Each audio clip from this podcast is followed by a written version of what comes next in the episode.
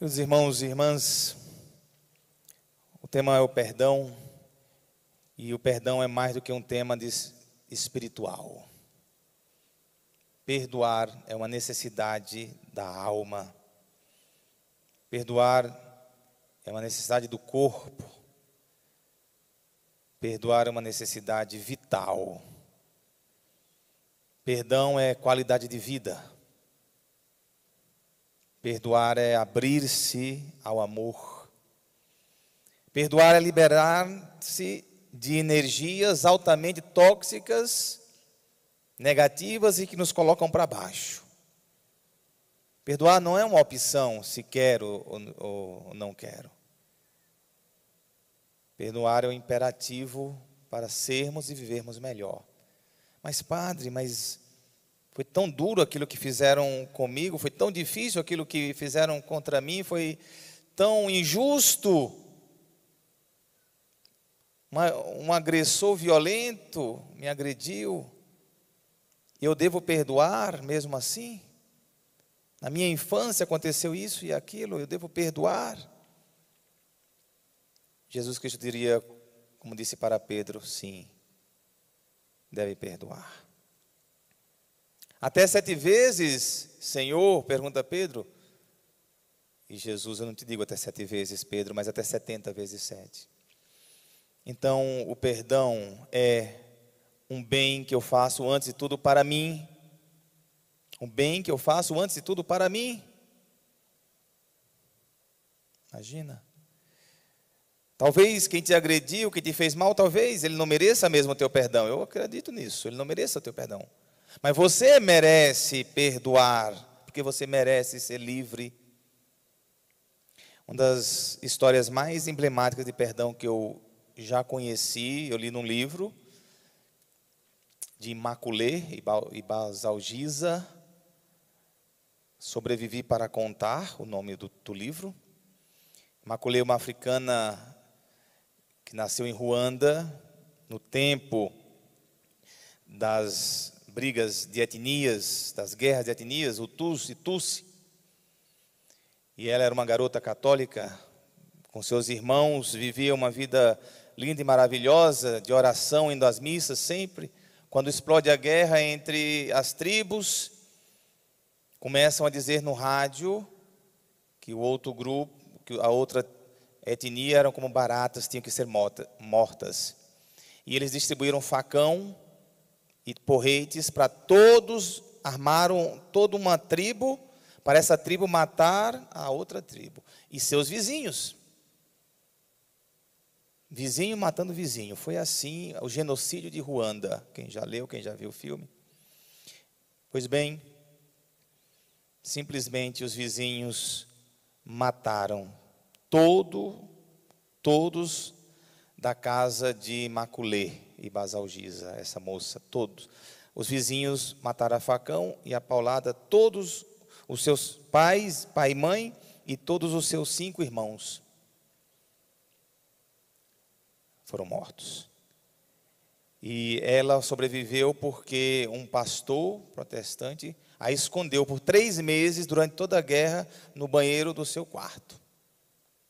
Enfim, ela sobreviveu. Por isso que o nome do livro é Sobreviver para Contar. E depois que houve o cessar fogo, guerra, apaziguaram lá as coisas, ela fugindo, caiu num, numa escola onde tinha muito, muita gente, e nessa escola que abrigava muita gente, ela encontrou os vizinhos que mataram os pais dela e os irmãos.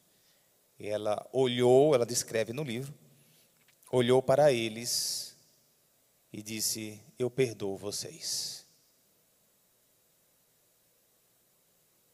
Vocês estão perdoados. É, ela tinha vivido uma experiência de oração. Ela conta no livro, três meses, uma experiência de oração muito grande, de relação com Deus, três meses de, que ela só fazia rezar, rezar, o terço. Ela foi salva pelo terço, ela conta. E ela perdoou. E eu sempre fiquei com aquilo na minha. Se ela foi capaz de perdoar algo tão monstruoso, se ela foi capaz, um ser humano como eu foi capaz de liberar esse perdão, e às vezes a gente fica com coisas pequenas guardando sem perdoar. Né? Nós devemos ter uma, uma inclinação perene para o perdão. Eu chamo isso, inclusive, eu que dei o nome, não sei nem se existe essa nomenclatura. Eu digo que a gente tem que ser um ser perdoante. Um ser perdoante. Já falei aqui outras vezes. O que é um ser perdoante? É as, os outros fazendo maldade com você e ao mesmo tempo você está sabendo que você está perdoando. Você está perdoando. Não precisa esperar. Vou tentar perdoar. Não, você já está perdoando já. É Jesus Cristo que estava sendo levado ali para o Calvário para ser morto, e chicotadas e cusparadas, injúrias, injustiças. Ele olha para o céu naquela agonia e diz: Pai, perdoa-lhes, não sabem o que fazem na mesma hora que ele estava sendo injustiçado. Ele não esperou ressuscitar para perdoar aqueles, né, aquelas pessoas. Pai, perdoa-lhes, não sabem o que fazem. E quando a gente é um ser perdoante, porque nós somos alguém que livre para trabalhar, para fazer. Porque o, o, a falta de perdão nos prende, faz a gente gastar o melhor das nossas energias. O melhor das suas energias são sugadas pela falta de perdão. Então, quem é empreendedor, quem é empresário, quem é um profissional que quer fazer bem o seu, a sua profissão, realizar bem a sua profissão, seja em que área for, não pode ficar preso à falta de perdão, não. Tem que ser um ser perdoante. Maldades existem, as pessoas cometem, as pessoas fazem coisas assim eu perdoo. Nós perdoamos. E caminhando para frente, porque a falta de perdão te faz voltar para trás, porque o perdão fica no passado. Se você não perdoa, você fica no passado também. Só que você nasceu para andar para frente. Imaculê, eu tive a chance de de participar de um testemunho dela em Roma, no Vaticano. Ela foi ao Vaticano, eu fui. Ainda levei o livro para ela, eu morava na Itália, para ela autografar. Ela deu testemunho no Vaticano. Hoje ela vive nos Estados Unidos. Né? Ela trabalha num alto cargo da ONU. A vida dela foi muito para frente. E hoje ela é uma mensageira da paz, do perdão, do amor. A vida dela andou. Aí só lendo o livro para saber o, o, os demais detalhes, né? Mas, queridos irmãos e irmãs, eu deixo isso para você. Você viu que nesse evangelho aqui, o empregado devia uma enorme fortuna e o patrão perdoou. Um colega dele devia ali umas moedinhas, ele não perdoou. Por que Jesus conta esse evangelho? Ele conta esse evangelho porque nós somos perdoados de uma grande dívida do pecado original, dos nossos pecados. Deus já nos perdoa. Se Deus já nos perdoa, nós devemos que dar o perdão também. Fomos perdoados. Fomos perdoados por Deus. Somos perdoados por Deus. Somos amados por Deus. Então nós devemos dar o perdão. Pense mais sobre o perdão. Ajude as pessoas a pensar mais o perdão. Eu acho que tinha que ter sempre terapia de grupo nos trabalhos sobre perdão. Nos Estados Unidos já existe esse terapias de grupo para o perdão. Porque falta de perdão é um atraso de vida. Digo para vocês. A gente trabalha com dependente químico.